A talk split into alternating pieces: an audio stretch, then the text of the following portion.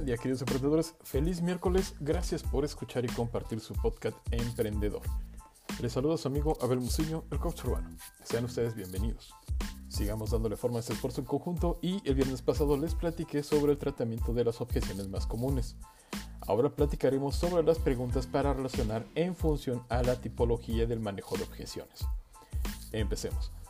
Recordemos que la tipología del manejo de objeciones es una etapa del proceso de ventas donde, luego de haber presentado un producto a un cliente potencial, se hace frente a las posibles objeciones que éste puede realizar.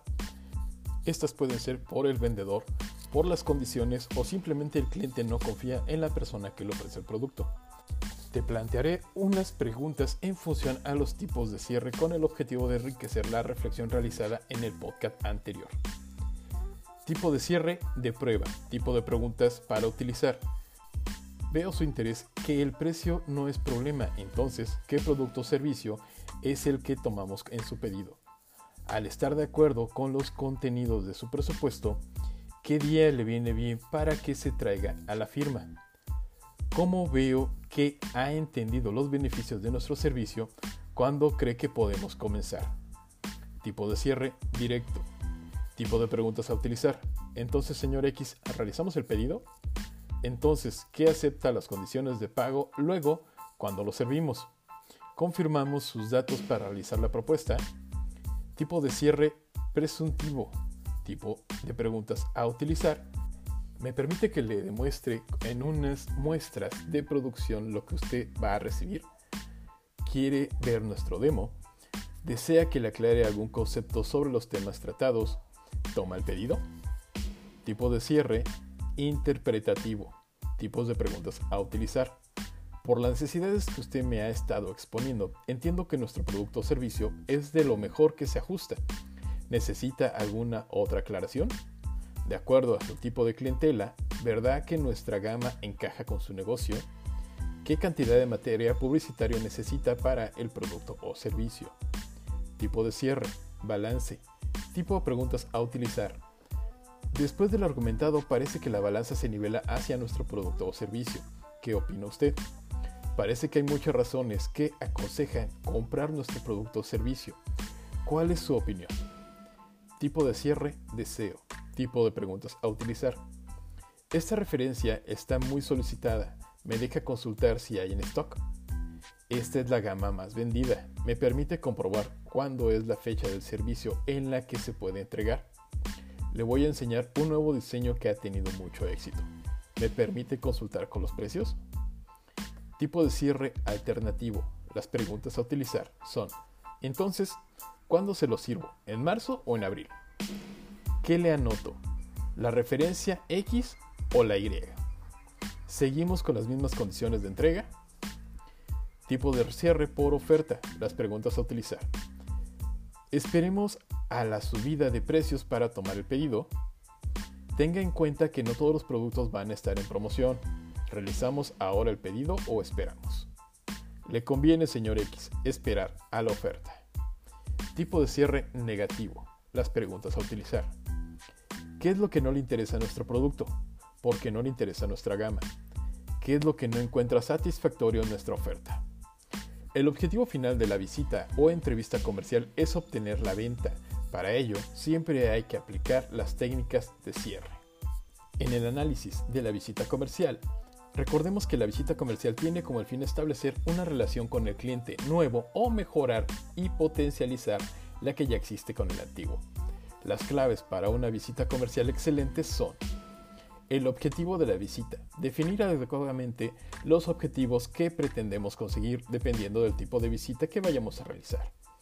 Primera visita. Presentación de credenciales, información, cortesía, RRPP, venta, oferta comercial, cierre de acuerdos y preparación de la visita.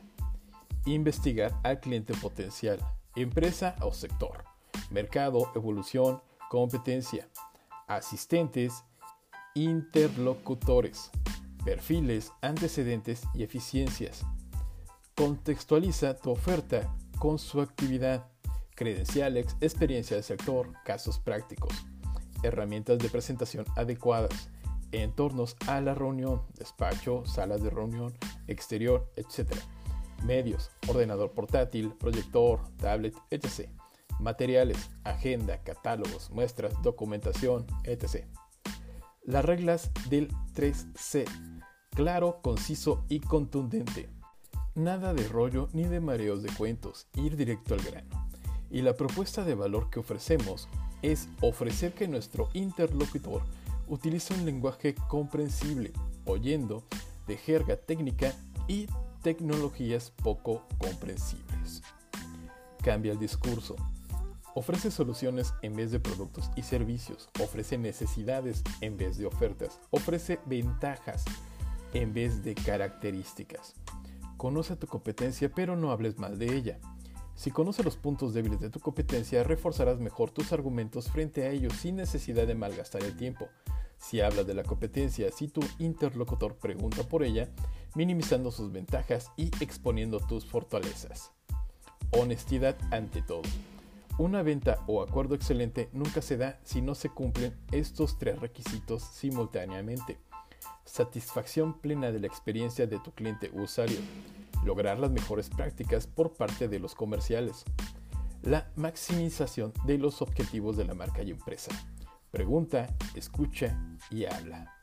Preguntar, indagar, escuchar y observar son verbos determinantes para aportar muchas pistas e información para una visita de éxito. Ayudan a mejorar la capacidad de la interpretación de los intereses del interlocutor y de las prioridades que pueden establecer a la hora de cerrar un acuerdo. Los comerciales de éxito suelen escuchar más que hablar y preguntar más que prescribir. Comprométete con lo justo. Ofrece pruebas sin compromiso, consultas gratuitas, servicios sin permanencia. La flexibilidad es en sí misma un argumento de venta. El cliente debe de convencerse con su propia experiencia y no solo con tus argumentos de venta. Define lo siguiente. Como cierre de reunión se debe de realizar un repaso de acuerdos adoptados y de los puntos relevantes de la visita para que con ello definir los próximos pasos a realizar envío de muestras, nueva visita, llamada posterior, envío de oferta comercial. Constancia y seguimiento. Al igual que una venta, no es todo completada hasta el cobro de la misma. Una visita no puede realizarse de manera exitosa hasta concluir el desenlace de la misma. En el peor de los casos, este no será un no del cliente de nuestra propuesta, pero la constancia y seguimiento de cada operación es clave para determinar el fin del proceso. Concluido esto, hay que mantener mecanismos de contacto para futuras acciones. Muy bien, ahora te platicaré sobre el coaching de la venta. Recuerda que en cada podcast he estado platicando pequeñas habilidades que todo vendedor debe tener. Quien toma la decisión de comercializar un producto o servicio necesita estar atento a una serie de detalles para tener una buena facturación al final del mes. La regla de este podcast es, sé agradable, a nadie le interesa estar con alguien con quien no se siente a gusto, mucho menos establecer una relación con quien no sea digno de su confianza. El proceso de la venta tiene dos etapas bien marcadas. En la primera, el cliente toma la decisión sobre el vendedor, determina si es o no la persona a la cual hacer negocio. En la segunda, decide si compra o no el producto que se le ofrece. Para que el segundo tenga lugar, incluso para que el cliente esté en condiciones de entenderlo o mínimamente de escucharte, lo que el vendedor dice debe ocurrir lo primero. No importa cuán bien el vendedor conozca el producto o cuán bueno o conveniente sea el negocio que propone.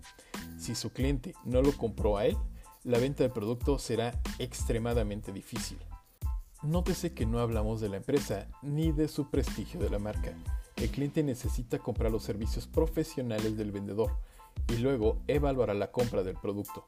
La marca, el prestigio, la empresa, la seriedad y confiabilidad son valores que un mal vendedor puede arrojar a la basura.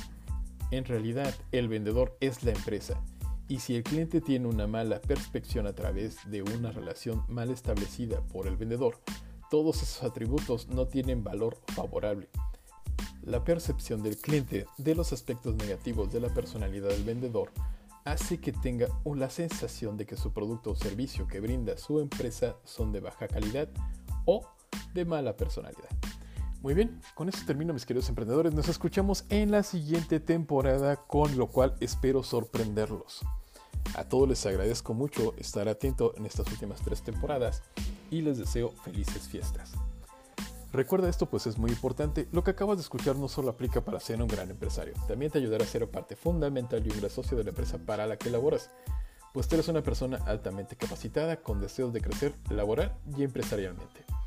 Ok, por favor síganme en Instagram, Twitter, únanse a mi grupo de Facebook Emprendedores Jalapa, busquen mi perfil Godín en LinkedIn y ahora también me pueden encontrar en YouTube. En todos me encuentran como Abel Muciño, el coach urbano. Compartan y hagamos crecer esta comunidad. En lo personal creo firmemente que el conocimiento no se comercializa, el conocimiento se comparte. Por tal razón te pido por favor ayúdame a seguir compartiendo.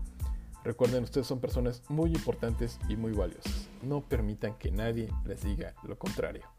Mucho éxito camino, mis queridos oyentes, y hasta la próxima.